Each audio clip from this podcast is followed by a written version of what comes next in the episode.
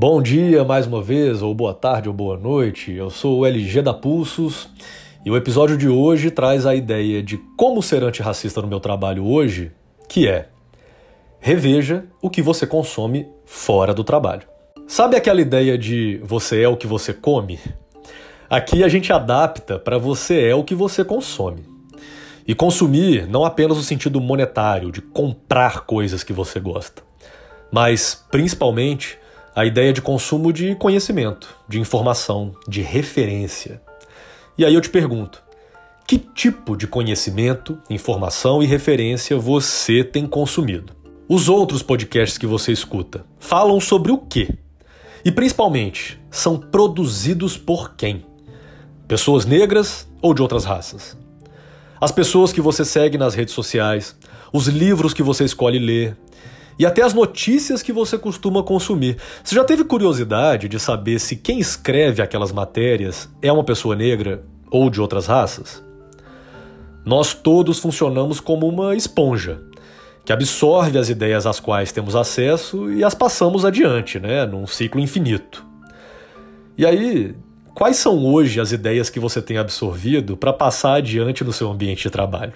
Afinal, as suas referências pessoais também influenciam diretamente sua visão, suas opiniões e as suas atitudes na vida profissional, né? Por isso, hoje, invista aí uns 30 minutos do seu dia para parar e repensar. Como eu posso consumir mais conhecimento, informação e referência de pessoas negras?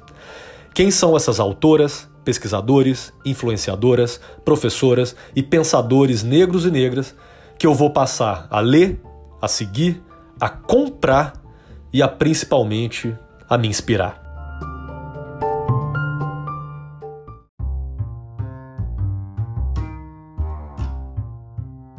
E aí, o que achou? Já sabe, né? Se quiser receber mais reflexões de como ser antirracista na sua rotina, acesse o link na descrição do podcast e inscreva-se gratuitamente na newsletter da Pulsos. Além da nossa ideia, todo dia tem alguém que convidamos para nos contar como aplica a conduta antirracista em seu trabalho. Olha só quem veio hoje. Olá, aqui é a Daniela Cachiche, sou mulher, branca, cis e tenho 47 anos. Hoje, ajudo a construir e pensar o futuro das bebidas alcoólicas muito além da tão conhecida cerveja, como presidente da unidade de negócios Future Beverages and Beyond Beer da Ambev. É difícil falar de coisas que eu não sofro na pele, no meu dia a dia, mas é preciso entender é, a história, reconhecer o que as gerações que vieram antes de nós falharam e poder usar a minha voz para dar espaço a uma pauta tão urgente e necessária.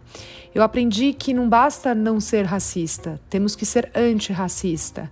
E parto desse princípio tão básico para colocar em prática no meu trabalho essa luta que é de todos. Tem que ser de todos. Eu tenho a consciência que eu posso influenciar muitas pessoas com uma posição de liderança dentro de um time gigante, como que eu faço parte. Então, para mim, mais do que nunca é preciso se comprometer. Se comprometer a dar um basta em reproduzir palavras de origem racista e ajudar colegas a pararem e refletirem sobre isso também. Se comprometer a se posicionar diante de uma fala ou uma atitude racista, venha ela de qualquer pessoa em qualquer posição, é, é inaceitável e não pode ter hierarquia para aceitar isso. O ambiente que escolhemos estar também diz muito sobre o que acreditamos e a forma como nos comprometemos. Por isso, representar hoje uma companhia como a Ambev, que reconheceu lá atrás a insuficiência de tudo que tinha feito até então sobre a pauta racial e assumiu a responsabilidade como agente de mudança e de transformação, é uma forma de eu me posicionar, de assumir uma postura coletiva com a urgência é, que isso requer. Temos também que nos incomodar, nos incomodar se não, se não há diversidade e representatividade em uma equipe, se não há presença de pretos e pretas em cadeiras de liderança. O incômodo tem que vir com atitudes que mudem essa realidade, com compromissos verdadeiros para encaminhar para caminhar para uma sociedade com mais oportunidades para todos, de forma igualitária. E por fim, é, levar conhecimento é importante. Eu falo que sempre o conhecimento empodera as pessoas.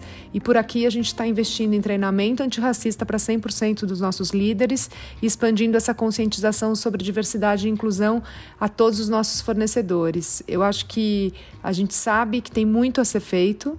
É, mas a gente também tem que se comprometer, se posicionar, se incomodar para ajudar a levar conhecimento para romper essa, essa falha estrutural, uma vez que o racismo é estrutural no nosso país. Então, eu acredito que quanto mais a gente reconhecer o nosso privilégio e quanto mais a gente reconhecer que a gente precisa se posicionar de forma antirracista, é, é assim que a gente ajuda a mudar isso.